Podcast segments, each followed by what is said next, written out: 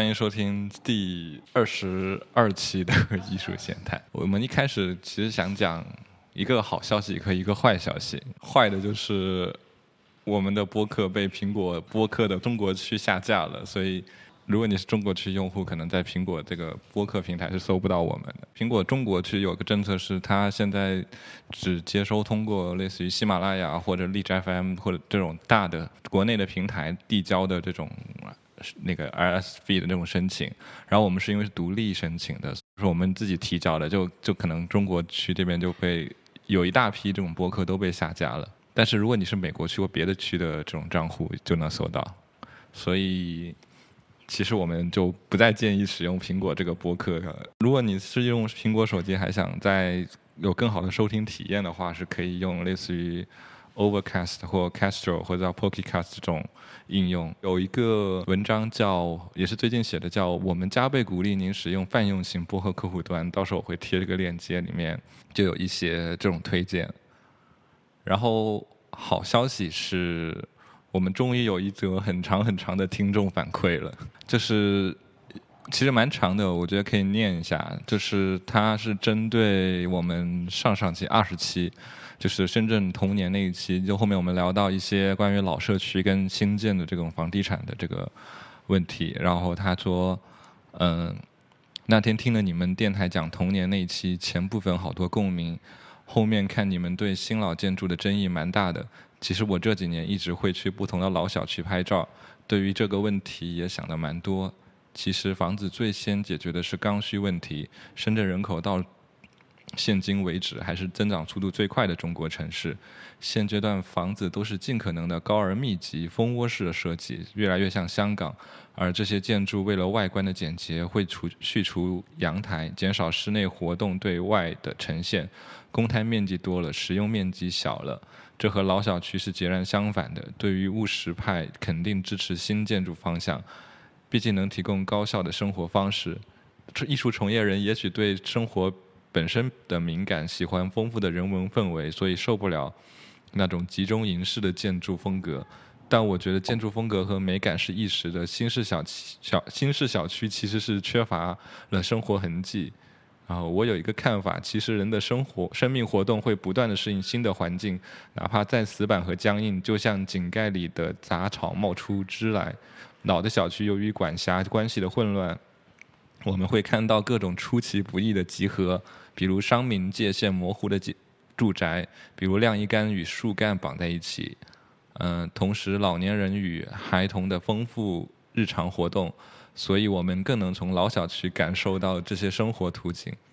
人们的智慧不会因为建筑风格的改变而改变，这些可能都需要过程的。如今我看到老小区的改造和新小区的新邻里关邻里关系，蛮多东西因为人的居住时间在变化，也许十几年过去，这些新的建筑会发展成一个新的面貌，引起新的共鸣。对于我们这些九零后是蛮现实的。深圳还会加速发展，住在新住在城市的人注定要接受这种改变。不过乐观的是。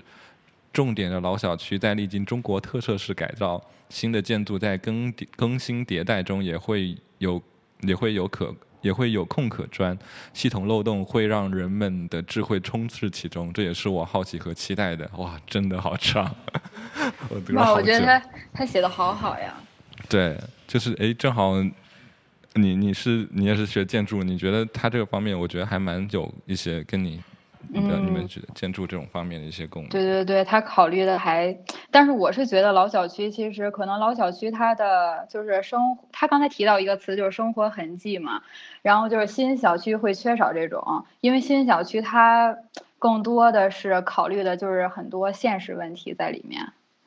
然后它就会缺少这种，因为老小区是因为它本身就是时间很久，所以它就有时间痕迹。其实，然后人又生活在这里生活了很久，所以就是是人给他留下了很多东西。然后，但是新小区是就是人赋予它的新的形式和新的建筑面貌是这样。然后我我我我是这么觉得，所以它是老肯定的新小区会让人失去一些就是生活痕迹这样。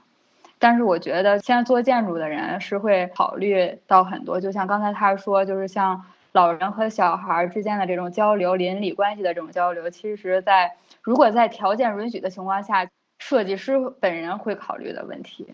嗯，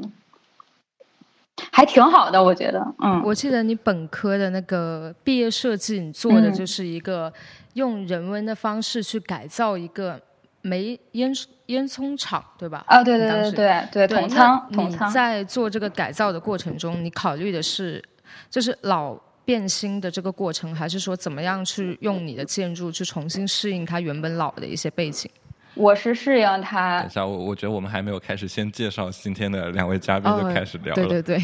今天我们是我跟炫两个人在，然后莱维是因为生病，他没能来参与。对，然后我们今天请了两位，也是我们上一期的嘉宾。对，刚刚刚刚刚刚那位某某是原建筑学生，现摄影师吧？那么现积木实验室创始人。那另外一位就是上期我们。就是我们五体之境展览的另另外那位艺术家，要不要再打个招呼？嗨，好简短。那那继续继续回答你刚才那个问题吧，就是你之前的那个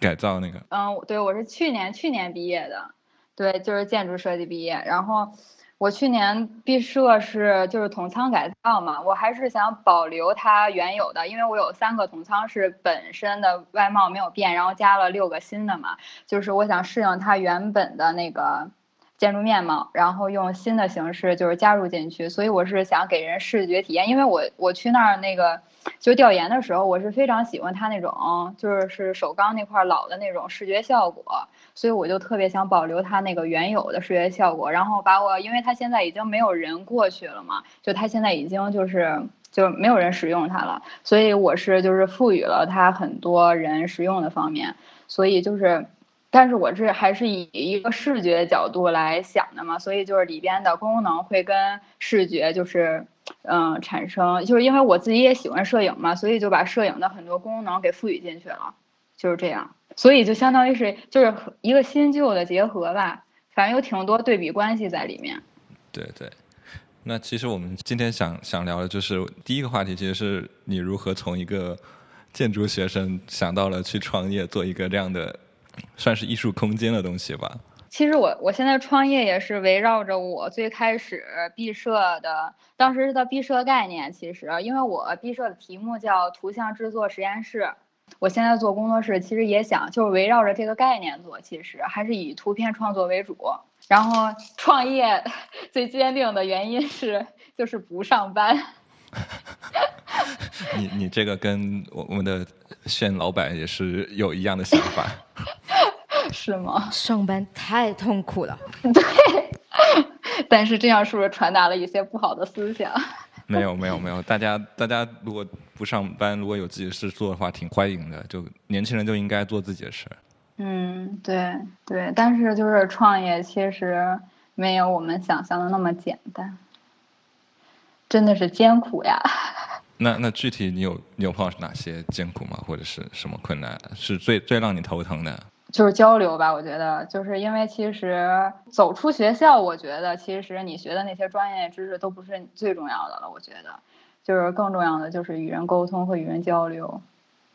你们呢？你们什么感受？同感。那在在你创业的过程中，你遇到一些就是沟通上的问题的话，你会采取怎么样的一种解决方式，或者就是对？你会怎么样去避开这种问题，或者怎么样去把这种问题变成怎么问呢？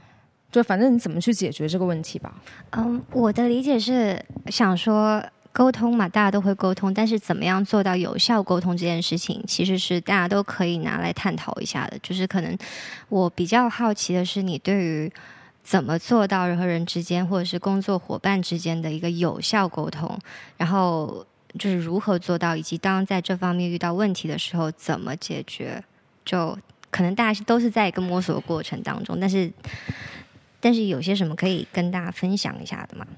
嗯，我觉得就是刚才咱们提到一个词，就是有效沟通。我在最开始的时候，在呃，就是决定做工作室的时候，最开始的时候，其实我是没有区分，就是谁跟我沟通，我就跟谁沟通，就是这样，就是没有选择。因为我觉得最开始的时候，我是没有资格选择的。所以我就是跟各式各样的人沟通，就是很累，反正就是觉得，然后跟不同，因为那时候就觉得要跟很多很多人交流，然后那时候其实也是胆子很大吧，所以不管什么样的人，只要有这种机会吧，然后我都会特别主动跟别人沟通，然后等到我就是我一段时间其实就会迷茫加总结一下吧，然后就是我觉得有的时候会消耗你自己吧，就会把你对创作和你本身的一些热情消磨掉，所以你为了保留这种的话，你就会给它分类。什么样的人到底适合你？就是什么样的工作适合你，然后和什么样的合作伙伴适合你？就是你在做一段时间的话，你就会自己心里边有一个划分和就是等级区分。然后就是我到后来的时候，我是会减少这种无效的这种沟通，就是和浪费时间的这种沟通，我就后来就减少了很多。然后以至于后来的时候，就是有人说我沟通有问题，就是我会屏蔽掉一些人，或者是。怎么样？就是减少一些无用的这种社交吧。明白，可能会有人说你不近人情，或者怎么不理他之类的。对对对对对对，反正就是就会，对，有一个人说我叫什么，说我的沟通有点封闭，是吧？反正，但是后来你就往后走的话，当你自己思路越来越清晰的时候，你就不会在意这些人的看法了。对，就是就是目标很明确嘛，你想沟通。对对对对对对对对，还是最重要的是，我是觉得是还是。创作的热情要保留住吧，就不要被外界的太多东西消磨掉。那那要不具体说一下吉木实验室的一些，就是面向，就是平时做的一些活动或者之类的。就是因为看到你很多都是一些小朋友之类的，感觉还蛮有趣的。对，就是我们工作室是分分为两个模块嘛，就是第一个就是绘画。然后第二个是摄影嘛，反正就是概念就是以图片创作的方式输出嘛，做也是做宣传这种形式吧。所以在最开始就做了挺多海报的这种嘛，也是就是做画室的或者是就是绘画这边的推广。嗯嗯嗯，然后，哎，反正就是各种各种途径都尝试一下。对，因为你们是在北京嘛，然后还也是在一个。不不一样的地方，在顺义那边有没有碰到一些有趣的有趣的人？就是像我们医医术也是在一个深圳不是算艺术集中的一个区域，然后但其实开下来也发现这块就园林这块区域也是有蛮多特别好玩有意思的人之类的，或者园里有很多不上班的人，所以这一点真的呀这么好？对，就不上班的人，那他的年龄段在什么年龄段？八零后。八零后哦，对，我们在最开始的时候，其实做工作室的目的还不是以就是绘画这边为主嘛，所以我们选了一个就是相对于，呃，就是生活水平相对于比较高的一个小区里面。然后它就是也比较就是封闭吧这种，然后面向的也就是这个小区的人，当然就是图片，就是我们摄影啊，或者是做别的事情的时候，还是面向就是不同地方的人吧。然后我们嗯怎么说，反正也算幸运吧，就是遇到了一些也是帮助我们的，在绘画方面也是像，就是我们是遇到一些就算算愿意接纳我们的吧，然后也是。就是我在最开始的时候，其实我是一个，我觉得我自己是创业是一个本身就是行动力强的，但是我其实没有做好思想准备，就是我就这个事儿干了就干了，但是我在最开始的时候就没有想的特别清楚，所以就是我觉得我创业真的是凭借 是胆儿大，就是事情推着我走，不是我推着事情走，所以就是我觉得成长速度还挺挺快的这种。但我不建议大家这样，但我不建议大家这样。天哪，我就是有几度跟丽丝你是相反的。嗯，我觉得，呃，你说指的相反是，他说他是事情推着他走，但你应该是推着事情走，就事情没开始，你是不会开始的。呃，我觉得是这样子吧。我我理解的事情推着你走的这个，嗯，就是我对这句话理解是，我觉得你在开始就是进入到哎，你就要开始作战了的这样子的作。作战了这样子的一个一个模式之前，其实你是不知道说有什么事情是等着你的啊。对对对。然后我对于我来讲，可能是我会先去了解说有什么东西是我能够预见的，可能会发生，我要去处理的。那这些东西在我可预想范围内的，我会先做准备。但是在这些你去处理这些东西的过程当中，你会发现有太多太多很细节的东西是你怎么想都想不到的，然后就变成说，这个时候你就会变成说，事情推着你走。尽管一刚开始你知道事情的大的框架是什么，但里面的每一个角落和每一个分支出去的东西，这都是推着你走的一个是这样一些部分吧。我觉得，所以嗯，就永远不可能说我准备好了。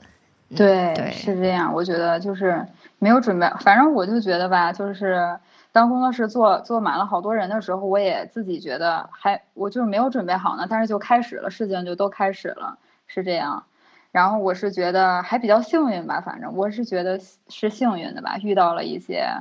就是也算是接纳我们的人，就是比预想的要好很多。但是就有很多事情出出现，就是你需要解决的事情特别多，就是在最开始没有准备好。对，我觉得做事就是这样，无论是像，就是你哪怕你做都做好准备，总会有一些突发或临时的这些事情会影响了你。就是对，但是就是反正就是，就是每一次都是个经验吧。就像你这次做完以后，你就知道下次要准备。也会有惊吓，小孩子总会给你带来一些惊吓。你有碰到一些比较有意思的小孩吗？或者比如令你你觉得比较印象深刻的？就是就是我我就是因为我们周六日都会带小朋友画画嘛，然后我我们在最开始的时候其实是我们有一个朋友是他在这方面非常有经验，他之前的时候就是去各种地方就是教过小朋友画画，所以他在这方面他是相对于比较有经验的。然后呢，但是就是。我们在真正做了这件事，其实就会发现它有很多的，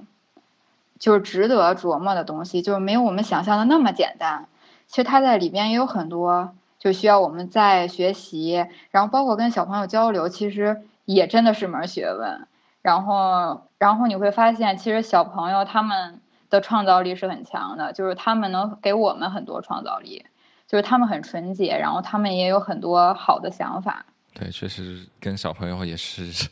对 一门学问，是是这样的。这次主要进来就是一方面是稍微聊下大家的创业感想，然后主要也是你在是上星期你在上星期也去了就是北京的 A B C 就是艺术书展嘛，嗯嗯，对，然后去了你是你是帮 Fofo 他们摆摊吗？还是帮什么？我只就是参与了，就是他们工作室就是以。因为我们都是在那个工作室，嗯，做进嘛，然后所以我们就是，他，就我们工作室的形式就是以就是不同的作者来摆摊儿的这种形式来参加的 A B C 书展，所以就是，嗯，有很多不同作者的书就一起卖，然后大家小伙伴就是每个人会有值班时间这样。嗯，这这工作室是就是我们之前就是 Off Peak 吧，就我们之前。一直就医术也很推荐的那个 e o p 就是那就是因为我们主要也是想聊聊你就是这次 A B C 就不仅作为作为一个不仅作为一个这种浏览者，也是作为一个参与者，有什么样的不一样的体验吧？就是比如说，你觉得这些来的人群是哪哪些人呢？我跟你们说句实话，有一点，嗯，就是。就是央美认亲的感觉哦，央美认亲，对 对，他们就说是央美大型认亲现场，就是太多太多，就是反正就是有挺多的吧。因为我其实我那个照片里边还有央美的那些照片，然后就是大家看了之后就会就会认识。反正有一就是我当时摆摊的时候有一个这个就是这个感想啊，然后就是人是很多，然后都是好看的人。北京大型时装周。对对，是这样的。那我想问一下，就是你作为，就是因为你你应该做 Zin 也是挺挺短的一段时间吧？对对对。但是你很快就是进入到它，就是这些应该是书展。那你觉得，就是它跟你平常做 Zin 有没有一些不一样的感受？就是因为 A B C 它里面也有一些就是摄影书，然后不单只是 Zin 嘛。那你自己作为消费者的一种感受是什么？作为消费者的感受，我是觉得就是，首先是我其实我作为消费者的话，我是以一个学习的姿态其实去看的，因为我觉得形式很多，因为我看到很多就是摄影书这种，它是像假杂志，他们都是很很多不同的那种摄影书嘛，其实，然后包括有不同的讲座这样，然后我是觉得就是能看到现在的一个怎么说呢，一个就是不同形式的创作吧，感觉。那你觉得，就是像我跟你，我们这种小型的独立空间，那在跟这些大型的艺术出版社，我们一起在处在同一种那个场所里面的话，你觉得我们有没有可能可以找到自己的一个归属吗？不是归属，就是你怎么样去找到自己的一个定位？你有这种对感受吗？就是我觉得，因为在在摆摊儿的这些，就是各个怎么说呢，摊位吧。然后就是存在着各式各样的人，然后我觉得就是包括有就是有国外的，就是他们在国外读书的这种，嗯，学生来过来摆摊儿，然后就是我觉得不用给自己找定位吧，就是因为我觉得这看个人，对，做不是这个这个是一方面，就是我觉得反正就是自己做东西，只要自己明确。就好，就是其实我做那个第三本进的时候，我不是用糖盒做的嘛？就像有一个人就是问我，就是他好像他也是一个摊位的一个，就是一个就摆摊的人吧。然后他就觉得就是这种这种形式就是会怎么说呢？就是因为他没有过，就是所以就是他很怕这个东西就没有传播传播出去嘛。然后就怕很多人看不到，或者很多人不愿意打开这个看。然后我是觉得，就是我当然我做这本进的时候，我是就是我以我自己创作开心为主，就是我真的想表达，我表达欲望达到了，我不在乎别人到底怎么样看我的这种就是想法吧。然后，因为我觉得做每本进就有每一本就是要表达的东西和要不要与别人交流的问题。就如果我们真的非常想放到那个摊位上，非常想与别人交流的话，然后我觉得就是做东西是以一个不一样的姿态。就像我在去之前的时候，我在问就是任老师，我在问他，我就我我我不是也不是问他吧，反正就是我在群里边问大家有什么经验，就是传授一下嘛。然后任老师当时就说了一句话，就是说就开玩的开心就好嘛。这个就是，如果你要是以就是另外一种姿态去的那个摊位的话，其实你是做的方式其实也是不一样的，嗯。然后我觉得还是看个人吧。如果就是我们是特别想要，假如想要卖书，或者是想要以做书的形式的话，咱们肯定就是换一种不同的方式参加这个展，这个展览啊。对对，那既然反正你你提到你做的镜的话，我们要不要先聊一下你做的这三本镜？因为我都觉得还蛮有意思的。第一本是上次微霜的那本吧。啊，对对对对，就是就是对，艺术万岁，就是你用了那种无装订的方式把嗯微装照片拼起来那个。对对对，就是我，就是你你上次不是想问做进的原因吧？反正就是我觉得就是，嗯，他我最开始做的时候我是比较，嗯，怎么说，就是自己拍的照片，把它整理成纸质的，这这种就拿起来拿在手里边的这种阅读感觉会不一样。嗯嗯嗯，然后这个是我做进的一个目的吧，然后再往后做的话，就是创作的一个过程。我是觉得它没有很多条条框框的，就是框着我，规定我一定要怎么样，所以我就是我每一本进，其实我就希望我每一本进就有就是做的就是都不一样，就是各种尝试吧。所以我做第一本的时候，其实没有装订形式，但是它就是因为是两个页是就可以拼接到一起看的嘛。就是一种不同形式吧，但是我当时是以就是以建筑和人的关系这种形式来做的，因为当时也和我的毕设结合了一下嘛，所以就考虑的是创作本身就是建筑和人的这种关系来做的第一本进。对，最后因为能看出你三本进是有一个感觉，就是形式上越来越激进的一种样子。激进。但是我第二本的第二本进，其实我是第二本比较比较规矩一点。啊，第二本其实我是想和大家交流，其实我在创作的过程，所以就是还挺想跟大家交流的这种。就第二本比较，我是觉得比较 open 一点吧。对，就你喜欢的，就我喜欢的颜色是绿色，是吗？哦，绿色是你喜欢的颜色。哦，绿色是你喜欢的颜色。为什么我总会记错？不好意思。哦，不过最近我最近真的很喜欢绿色。真的吗？真的。差点想给自己买个帽子了，绿色的吗？可是你都没有机会呢。行行行，就因为到到了第三本，就是你其实就把自己的东就把。纸直接塞在了那个糖盒绿箭的薄荷糖那个糖盒里嘛？对对对，因为就是这个创作其实是相对比较私密的，但是就是当时我们去之前时候，任老师还说了一句话，就我觉得挺重要，就是如果有一个人翻开了你的书，就是证明你的书就活了，所以我就不在乎多少人翻你的书或者多少人买你的书，只要有人看你的书，其实我觉得就是也没有白分享吧。其实有种像。打开某种不知道的宝藏的那种感觉，如果那个人，我觉得你的心态很好，因为我觉得就是像 A B C，我想去很久了，但特别是你开始创业的时候，你总会想的就是你要以一个什么样的角色去这种地方，所以我就我我就觉得你现在这种还可以单纯的站站在一个创作者的一个角度去参加一种纯粹是分享的的一个活动，这一个心态很好。但但因为 A B C 好像本身它也有分享这样的意味在里面，特别是对于比较新兴的年轻的这种机构。因为我之前我之前听又是艺术艺术有毒最新一期是跟 A B C 的一个联合创始人叫赵梦莎他们聊。啊，我那天也跟他聊了一下。对对，就其实其实现场还蛮有趣，现场有个有个有个年纪最小的一个出版商嘛，就两个中学女生。叫豆荚还是叫什么的？我不知道哎，对对，没有关注到他们，就感觉还蛮有意思。就是有一些有一些就可能是一些个人或者之类的，纯粹。对，我觉得面向的人群还挺广的。嗯，类似你有参加过类似的这种活动吗？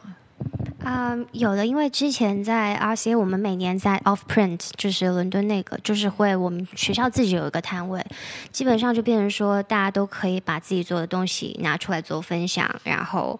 嗯，就就直接的也不考虑太多，就直接放在别人面前去看一下，说有什么会感兴趣，或者说是他能够给我们互相之间也有一个怎么样的启发，因为大家都不知道，甚至是跨学院系的。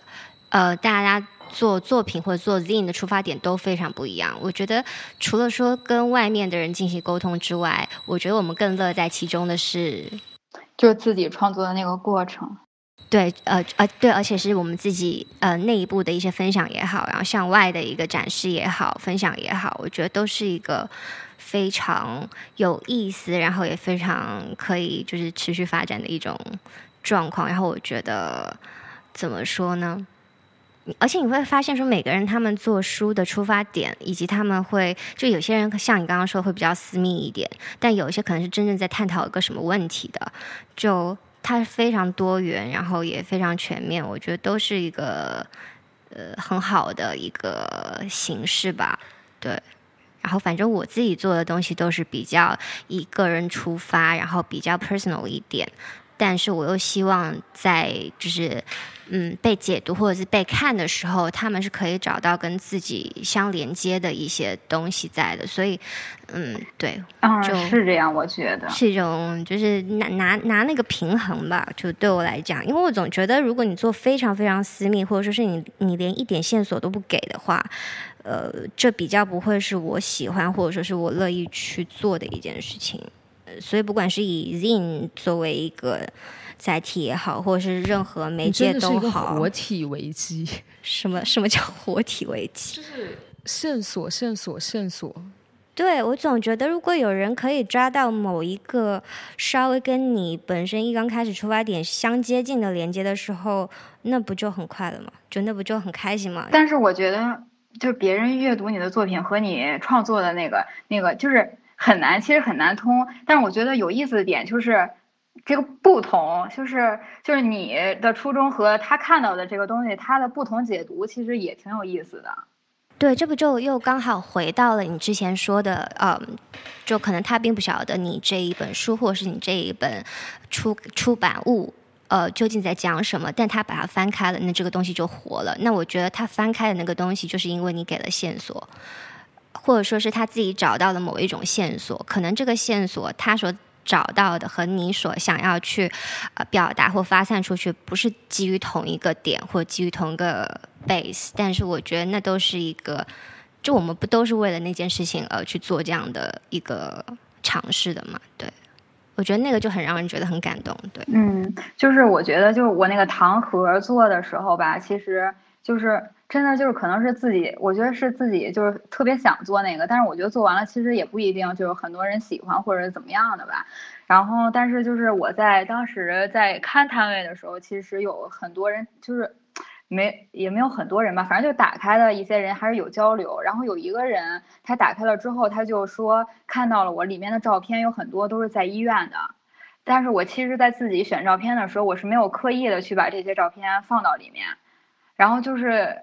但是就是读者他看到了这些东西，他会给你一些反馈，就和他自己的理解。其实我觉得这种还是挺有意思的，然后就会就会让别人其实也是会和。就是和你最开始表达的会不一样。对我对你做的那刚刚嗯，就 Val 提到的那三个嗯出版物，还蛮想看一下，因为其实我今天还算是一个蛮乱入乱乱入的一个角色，我记过去了，什么都不太晓得。好的，好，等待。对，就其实这种就是呃，作者跟读者之间这种差差异或者叫不同，其实也是一个。就蛮有趣的地方，因为我我在我自己可能国外做作业这种念书创作的过程中，也是遇到过好多次这样种东西，然后每次都会觉得非常就是非常有意思，就也不是就是我还蛮有时候很喜欢刻意去做这样的东西，就是做一个很奇异、很奇异或模糊的一种表意，然后让对方来读是吗？对，读是什么东西？然后其实。我觉得 Shane 可能他担心是因为他现在作为一个机构的运营者，会比较担心整个，比如他会说想去这种展览会有一些花费啊，这种东西能不能 cover 掉？我是觉得我我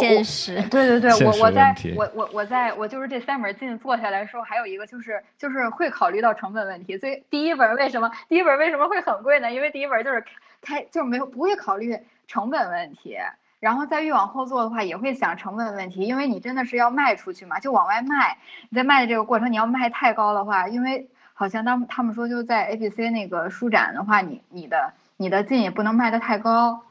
然后所以也要考虑成本问题。啊，那为什么我我听他们播客说他们做的他们做进的卖价做出的卖价是成本价的三倍？哦，对，做开这个是是是这样是这样，但是。但是你不是要尽量降低成本，别人才要买你的东西吗？对对，是吧？嗯，对。但其实，其实我想问炫问一个问题，就是你之前也参加过 Brighton 的书展是吗？多对比下，你那你的心态跟那时候，就那时候你参加那个书展是有一个什么样的心态？我是乱入，就是去了之后才发现全是艺术出版社，就对，本身就进去就就是。你就没有期待，就是你看到参加者了之后，你就觉得啊，随意吧。对，但是但是你已经就是做到了跟能跟这些人同台在一起，并且有一个跟他们一样的受众群体能交流，不是一件好事吗？呃，我觉得呃，好像我在 Brighton 参参加那个。那个书市跟 A B C 它的受众群体好像有那么一点点区别，就因为你在英国你会发现去参加这些书市的人，他不单只是年轻人，所以他很多是一些他只是生活中对艺术感兴趣的人，所以可能你在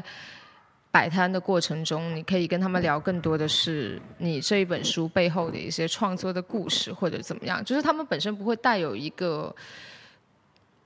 他们不会带有一个先入为主，就是他们来欣赏这个书的概念。就是对于他们来说，这只是他们周末活动的一部分。所以无论你里面是 Mac 还是我，所以对于他们来说，这只是他们的一个休闲活动。所以你如果能打动他们的话，他们就会买你的书。所以有点像那种你去参加路演，因为刚好当时我是跟拉比塔一起去，然后也是里面都已经成型了，我们两个人的那个座位是在一进门，所以就。还蛮神奇的，就是因为可能别人也是没有对你很感兴趣，但因为你在一进门的地方，所以他会很主动的跟你聊天，然后他会慢慢进入到越来越专业的世界里面去。所以我觉得在在 Brighton 参加这种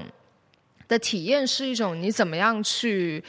通过跟不同阶层的人聊天，去了解到更多的人对于艺术书的这种看法吧。因为我们之前在做书的时候，你总是在想说你自己的 target audience，然后你这本书想给谁看，或者你这一个作品创作它的契机是什么。但对于很多他不是这个生活圈子的人来说，他你更打动他的，而是就是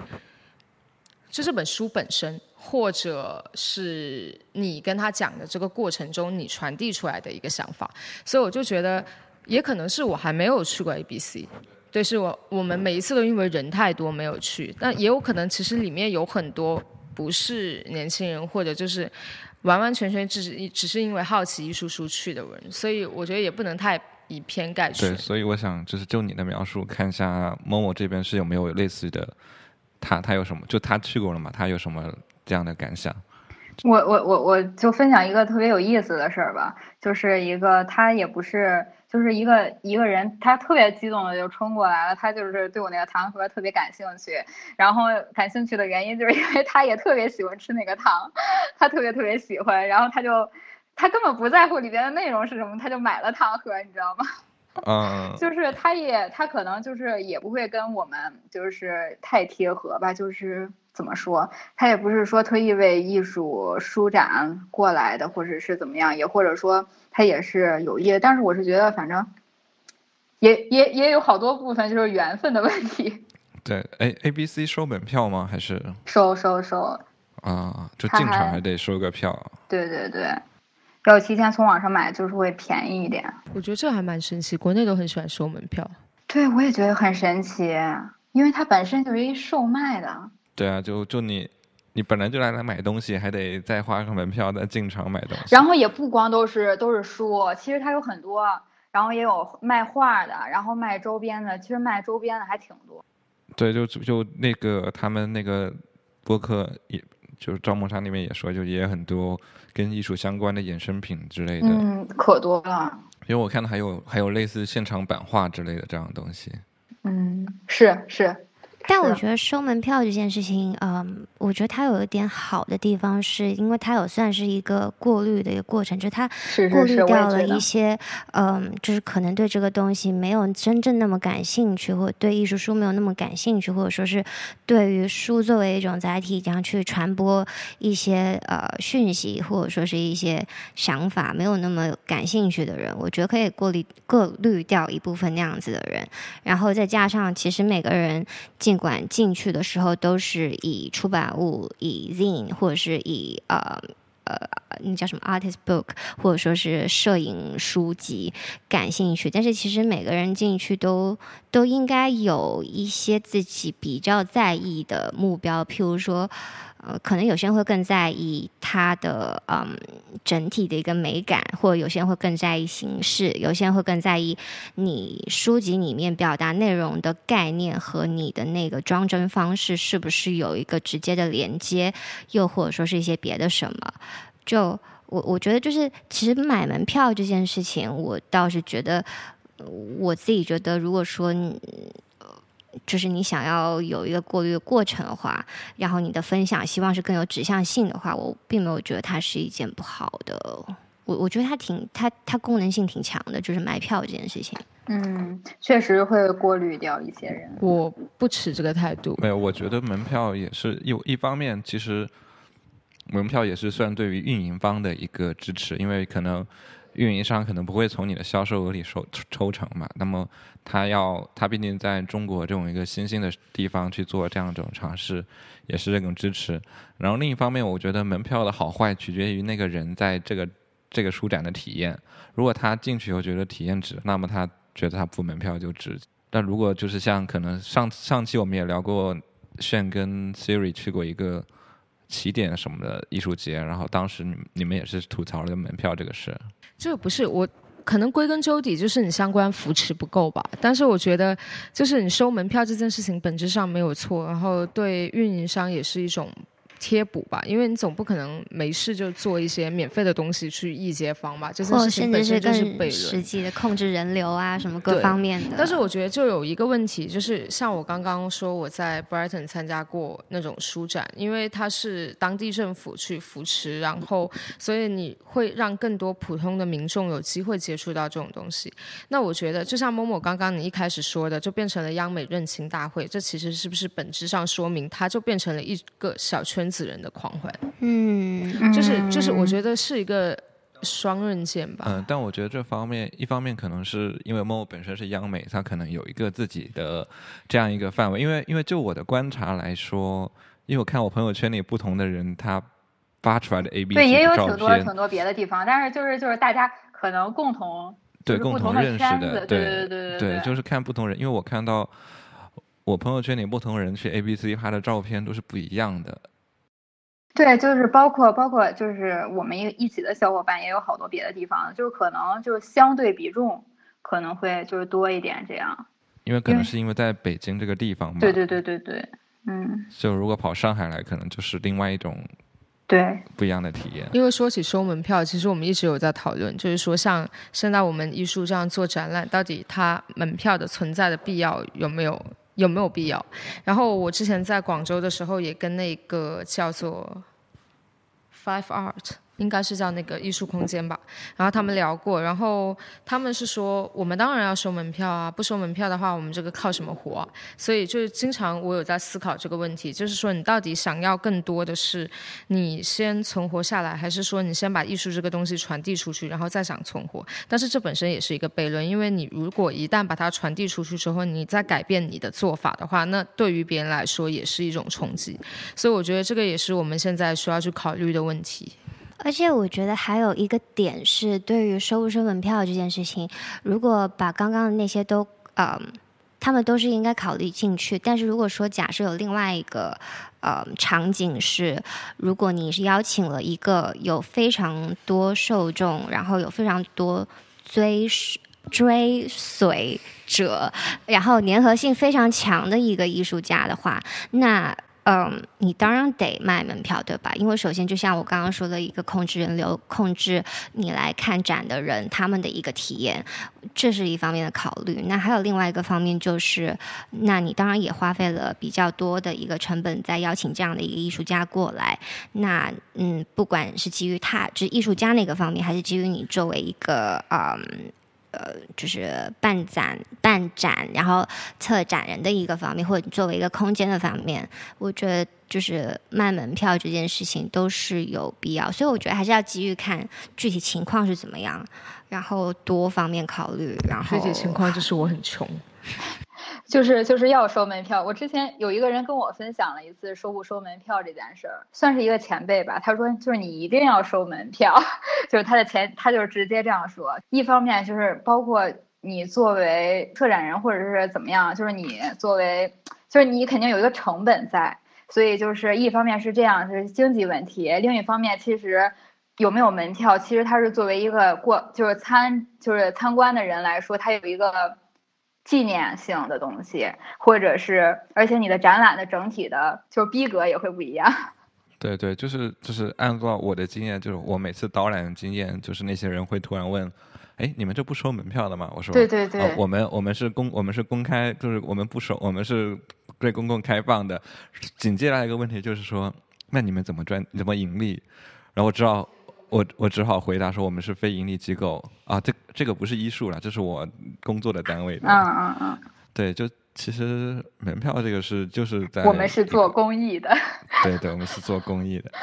但其实绕回我们讲回 A B C 这个话题，就是你有没有你你在今年 A B C 有没有看到一些让你比较印象深刻的一些东西吗？你可以举个例子跟我们分享一下。嗯，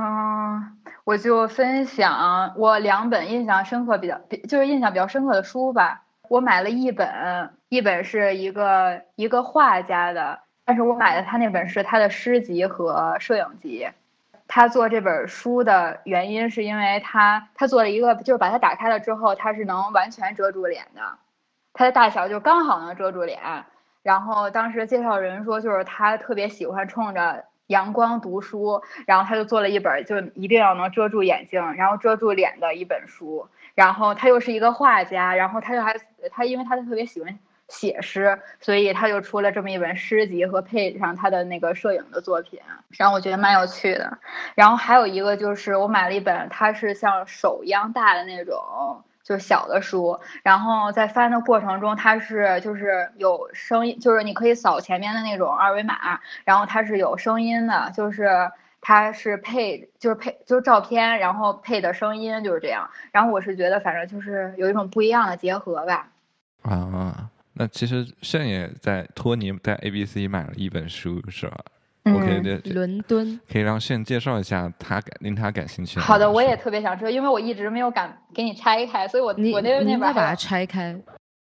就是这一本书叫《伦敦》，然后是轮子的轮，然后树墩的墩，然后它这是关于什么考线学，对不对？就它它应该就是一些就是路边就是大家会可能撑雨伞或那种柱状物体会拿个桶，然后灌个水泥，中间有个洞，然后会插。洞那个洞就可以插一些雨伞啊，那个大的伞啊，或者一些别的东西的这种东西吧。它是插了很多个吗？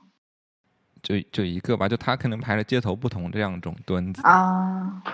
可能还有一些别的用处吧，我也不知道。你炫，你有具体在补充吗？呃，我还没有收到那个书。你就是 你就是看这个标题。对对对对。然后我就觉得这个跟我平常很喜欢拍的东西很像吧，因为我就觉得是考废墟，因为我妈每天跟我出去就说，我就特别喜欢拍废墟。然后我就觉得就是这种可能城市生活里的这种点滴还蛮有趣的，所以我买了。对，因为我记得好像有一个不知道是不是他们一起的一个计划，就是。有的人很拍了很多，其实北京的胡同也有很多这种空的椅子，就破烂的那种椅子嘛。嗯。对，就很有时候就有些大爷大妈会坐在上面，有些的椅子就是放在路边，就有个人也是拍了很多这种椅子。我我在我在做毕设的时候，那段时间我也拍了可多椅子，就是我就是各式各样的椅子我都拍。等等，难道是我看到你的吗？那应该记记记忆不模糊。应该不是吧？因为我没有分享出去，就这个这个照片，因为我觉得我拍的数量还不够多。啊。但是我现在要把我的观点说出来是不太好。对对，没没事没事。啊，没事 没事。就是就是就是，我觉得就是我拍椅子的原因，是因为我觉得就是你会想象他之前的对话和交流，就是你会有一个就是幻想在。嗯嗯。所以我就。就会，因为我每次看到那个椅子的时候，就我拍了好多不同的椅子，也不是说在北京那种老的地方，在那种地方我也拍了，然后或者是到就是学校啊，或者是那种就是嗯会场啊什么的，就这些，就感觉看到椅子就能看到很多，就是可能就你会想象之前发生的那些故事啊、交流啊什么。嗯，对，就其实也是一个想象空间了。好的，我之后要整理出来了。对，你可以又可以做一本镜了。这个是我现在在坚持每个月做一本。对，就是是他们发起了一个计划吧？啊，对对对对。所以我那天我那天发到我们艺术的群里了，还说我们要不要自己搞一个，这样我们就下次 A B C 就就就就有书可以卖了。但我不知道的，因为我最最近我几乎这这这半一年来都没怎么拍过照，连拿手机出来拍照的欲望都没有。为什么呀？我不知道。不知道，都忘了自己是摄影师。对啊，我最典型 就是我们开幕那天居然没有一个人 拍照。真的呀？对。可能那种不是你们喜欢拍的。不是，就是可能忘记拍照这个动作。对，就已经很多时候就懒得懒得拍了，就感觉看到就看到了，已经变回还没有学会拍照时候那种。你知道吗？我就一直记着你跟我说过一句话，就是你说。摄影师为什么会称之为摄影师呢？就是你看到东西你不会拍，但是摄影师看到了他就会拍。所以每次我就是一想到你这句话，我就会拍。是管得多。好吧，谢谢你打，你用我你用我自己的话打我自己的脸，好疼啊！艺术哲学家是你。说回 A B C 就想回来，其实就蛮可惜，就是为什么在珠三角这个地方其实还没有没有一个这样的展？我怎么记得珠三角是有的？就是广州，广州不是应该？我那天跟我们一个应该算香港是吧？他是香港？哦不，他是加拿大华裔，然后他在北京、香港，然后还有现在正在广州，马上过来深圳做过非常多艺术空间，应该是做了十几年。然后那天他来我们这里的时候，我就跟他聊起来，就是说，呃，关于。我就我我跟他提到说，我有在思考要不要跟 A B C 去联系一下，然后把他带过来，就是不是不是把他带过来，对不起，然后就是呃有没有可能在深圳也办一场之类的？然后他说了一句话，他说珠三角有珠三角的文化，为什么要把 A B C 带过来？为什么不能自己做舒适呢？但我觉得这这是这是珠三角人的一个倔强。就我觉得珠珠珠三角地区一种情怀。就珠三角地区的艺术家就会有这样的心理，就他们更加的很很很讲在地性或本地性，然后非常独立，就非常想表达出自己的东西，然后就搞得搞得跟外界很不接洽跟接壤。我觉得你在 diss 我，不好意思，我完全没有想到。我觉得深圳挺多挺多，就是艺术艺术感也挺强的。但深圳很多，嗯，但就也没有。但其实我们作为就我。本职单位作为一个艺术机构，我们几个同事也在想说，就为什么没有深圳就很想把 A V C 这种东西带过来，或者自己做一个类似的东西，因为毕竟就是这种交流是越来越需要的，因为大家不可能很多东西只靠展览或只靠网上或只靠这种信息来去交流。但我觉得好难，就是而且而且而且珠三角确实有很多不错的就是独立空间跟在做自出版的人跟。这种东西，但就是没有一个类似于合力的东西，感觉。你可能说香港也没有，香港有，香港有，有吗？香港有，有参加过，对，嗯，就而且他们他们的内容还蛮多，而且在嗯会想要去参与的人，来自不同国家的人也蛮多，都比较是自主性的，反而是像一些大的出版社那些没有到。特别的多，但是本地的或周围一些国家的，或者说是欧洲也好、美国也好的一些小的独立的，特别想要去，呃，你知道有个有个平台可以去多分享一些，特别是在亚洲这样的地方，其实他们是有就是会展，每年都有，就是独立的出版刊物的一个分享的，对对对。是有的，而且内容也蛮丰富的，然后去的人也蛮多的。主要是我觉得深圳还是有这样子的一个氛围，也有人消化，但是就是这些人都，我觉得深圳人有个问题就是大家都太潜水了，就非常的不喜欢露出个头，然后完了你也很难说有一个渠道或者是有一个什么样的方式能够去。在他们把头冒出去喘口气的时候，抓住他们说：“哎，我们一起做点什么？”或我觉得这个有点困难。其实我觉得，在就是医术整个这个半年的时间里，我发现深圳最大的一个问题，不是说就是对，其实是他们怕被别人知道他们这一些小心思。就是像有很多非常喜欢诗歌的男客人，就是就是会定期来，然后你想为什么他们会？会为什么会把这里当做一个他们每个星期都必须来的地方？是因为可能他们在他们的日常生活里，别人根本就没有办法接受你这一种所谓的好像很不像男生会做的一件事情。所以我觉得可能很多深圳人或者很多珠三角啊，其实我觉得珠三角广州还好，广州对对对，我觉得深圳很多都是害怕别人的眼光，就是你怕你做的事情太另类了。然后别人就会觉得你很奇怪。但我突然觉，我觉得这有点违背我所想的深圳精神，因为深圳精神其实是蛮最最开始应该是蛮敢这种往前闯的呀。是假的，就是那种那种也不是也不是假的，就是这种精神应该是更偏向于就是你追求自己的正常与就是正常生活。而且主要是深圳它本身就是一个没有什么。我爱深圳啊！我爱深圳，就是 就是深圳，它它它它不像北京或上海，或是其他一些别的一些城市，甚至是像广州，其实有自己的文化这件事情，对于深圳来讲是非常，呃，就是欠缺这个方面，也非常的怎么讲呢？就很空洞，所以在这个方面，我觉得你冒出个头来喘口气的时候，你就特别害怕有人会把你往下压，因为他们会害怕说，嗯，你们是不是真的有这样子的一个背景，或者说你们是不是真的有什么事情想要跟大家分享？因为你们的过去整个社会的一个状况，就是你没有一个这样子的培养器。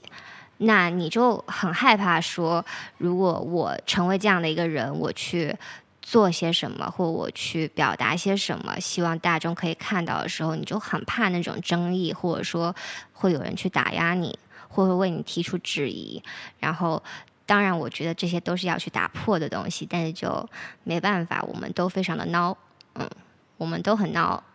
因为我们没有一个这样的社会东西在支撑我们这种。我是不是我是不是有点就是开始就是叫什么抱怨了？没没，然后也开始推卸责任了。没有，这都都都是我的错，都是我的错。没事没事。其实我其实我觉得这个问题也蛮像我们最开始就是说的老小区跟新小新建筑这种问题嘛。就是深圳毕竟作为一个还是那么年，就是虽然四十年也不算年轻啊。年轻。对对，就是相比北上这种北北上这种广北上广这种。有文化底蕴的城市来说，还是年轻，所以我觉得也是你刚刚说，就是珠三角有这种坚持，是因为如果我们连这种坚持都没有的话，那根本就没有人会看到我们。嗯，我也觉得没有太听懂，就是。就是说，他刚刚说珠三角地区总是会很坚持自己的那种文化，就是不是单纯的那种粤语文化，就是那种你很坚持你这一个地区的一个话语权，是因为如果我们连这个话语权都不坚持的话，我们根本就没有自己的话语权了，因为珠三角的文化。非常的年轻，就是你想，广州虽然这么久，但是广州是一个非常孤立的存在。那像深圳、珠海，然后香港、澳门，其实，在真正大家归为一个大港珠澳片区，这这种文化。底蕴非常的浅薄。那如果你连这一个地区的团结或者就是文化坚持你都做不到的话，那其实我们完完全全是被北部，嗯，嗯，对，就是让我想到，好像就是因为深圳是一个这样子新的一个城市，它没有自己的文化，所以别人说所有。也不是说所有，就基本上很多各式各样的外来文化都可以成为我们文化的一部分。然后这个时候我们又会有个逆反性，他就觉得说，那我们自己的东西在哪里？然后但是你又没有这个东西，就是一个这样的来回，然后其实还挺痛苦的吧？对，但其实我就觉得这个问题在于。你们就没有一个统一的文化，但还是就是很擅长内斗。生普啊，然后那个突破在哪里？就是谁要谁要做那个？对，对，其实就珠三角这个问题可以下次再聊。对，有点有点有点复杂。我们也我们也不是个珠三角艺术圈的这种。但是，但是我特别有一个问题，就是想问，就是你们就是聊了这么久的这种就是城市文化吧？但就是在你们做事的过程当中，就是它对于你们影响最大的是什么呢？我我觉得我的立场还蛮明确，就是对城市文化来说的话，就我一直还是比较喜欢现代一点的地方，就现代一点的地方，就跟就是可能相比老小区，会喜欢新的建筑或者之类的地方，因为我觉得我喜欢在那种环境下观察，在这种现代社会生活阴影下的人的。所以你 diss 了那么久深圳，其实你还是喜欢深圳的，因为深圳就够新啊。但但是我不是说我我我嗯。我我我我理不清你的逻辑是为什么会绕成这样，但我只是说我比较喜欢，就是在我的创作中，我会比较关注或者是更现代一点的东西，因为我平时也是像我之前的呃拍摄的地点，基本也不会选很荒废，但是基本是在现代的路边，但是也会有一些前现代或者是朴素的东西，就比如我之前的一个关注点就是。共享单车，而且是在路边，不是说就是很多那种废弃的，就是垃圾堆里的这种，而是在路边会突然有一辆这种破烂，或者是突然被不知道揍得变形了，类似于被生活摧残的一种生共享单车这种这种这种样子。就总的来说，我会比较喜欢在这种被生现代生活压迫下的生活吧。你讲到共享单车这件事情，虽然有点离题，但是就我上次来医术的时候，因为我来太早了，就在附近走了走园林片区，然后我就看到有个小区的一个算是蛮封闭的一个小花园，里面有一个很破的共享单车，然后那个共享单车的那个车篮里面就贴了非常多的广告，然后我当时就觉得，可能我太久没回来了吧，但我就当时就觉得这个东西实在是。太可爱了，就是已经变成一个移动广告了。对对，它现在现在也是这种生态，就是我我就会喜欢这种类型，就是类似于现代生活下的这种野蛮的感，野蛮感吧。嗯，还是蛮多这种的，我觉得。对，我觉得对炫来说，他可能就是他对废墟这种感觉，也是跟他还是喜欢，他是喜欢就是本身在这种老老社区的这种野蛮感。对啊，不知道该聊什么，就就就很喜欢这样。这也是跟他城市 跟跟你城市生活有关，因为你生活的是更更早一代的所谓的城市生活，就是你童年那时候的城市。我也喜欢老社区。那默默，你为什么没有选择在老社区做你的艺术空间？老社区，因为因为北京的老社区的成本也是很高的，深圳也不低，学区房 真的好高的。然后我们是相对选了一个相对成本可以接受的一个，然后相对他们的消费水平还算就是稍微高一点，还能支撑我们的这种。对，我觉得找到自己的一个受众就其实挺好的，不用在意说一定要选到哪个地方。或哪个对，但是我有一我有一度的，就是怎么说，就是很很想走，或是很想换地方。但是其实我觉得地方这个东西，它也有很多的不同。因为因为其实，在我们现在的这个地方，就是像我们聊的，就是你你们你们周围的这种就有趣的年轻人多。他去上厕所，但我据据他理据他说还是蛮多的。就至少我我在我在店里的时候也会碰到一些，就是但就是一些，就是会对这个方面感兴趣，但其实就是无论是对咖咖啡啊，或对一些艺术或对摄影这种感兴趣的人，但他可能就工作上也跟这个不相关。就是你最起码是在这方面会有一个沟通和就是嗯怎么说呢？就是就是分享吧。但是我们在这个地方就是会觉得，就是反正我现在的这些分享和这些做的这些事情，全部都是我自己从不同的地方带过来的，是这样，就没有说就是周围有这样的人群。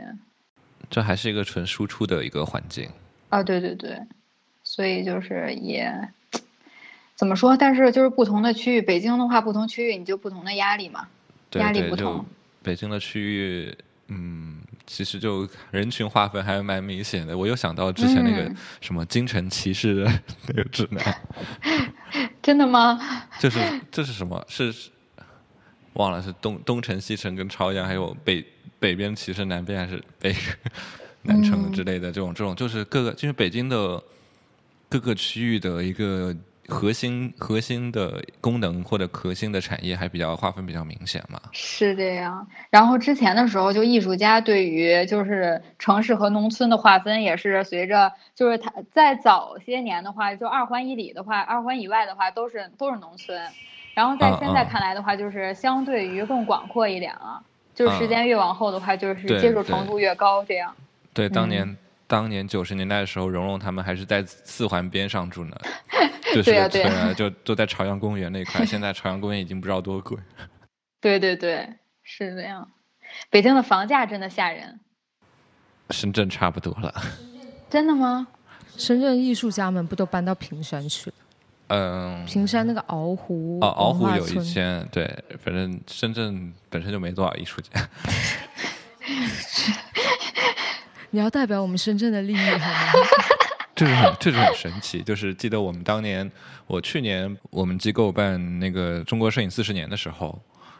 然后因为是从三影堂借的展，然后我们在他后面又加了一些新的人的名单，然后我们在列 list 的时候，就给看的时候就有个问题就浮现出来说，里面没有深圳人，深圳的摄影师，或者说就基本没没什么提到深圳，有几个广州的，啊，基本上都是再往北的。或者广州意味上的北方的人，我觉得你这么一说，我觉得我突然有一个展览概念，就是集聚一堆深圳小孩的爸爸的照片，啊，做一个。因为我觉得其实深圳作为一个年轻的城市，然后我们这种生二代的父母，其实他们在来到深圳并且生下我们的时候，他们已经啊，我不能这么说，等下又说我就是以偏概全，就是就是说，其实我们拥有的记忆很多是爸爸妈妈他们已经给予有了一定的物质条件下的，所以我觉得年轻时候的爸爸们拍的照片都还挺有趣的，就是很多其实是再现了这个城市当年在九十年代生活的时候那种东西，所以我觉得可能把它做成一个展览的话，它可以算作深圳的摄影师一个集哎，我合摄影记得你们。上一期呃，就是童年那一期，是不是有讲到一个点是？大家都在国贸前面拍过照片，对对，你要不要收集一下那个喷泉的照片？我其实就觉得深圳有很多就是在近四十年的有很多很有趣的话题点，但就是我一直在观点就是很多这种有趣的话题点被政治给绑架了，就会很容易就上升到宏观叙宏大叙事上去，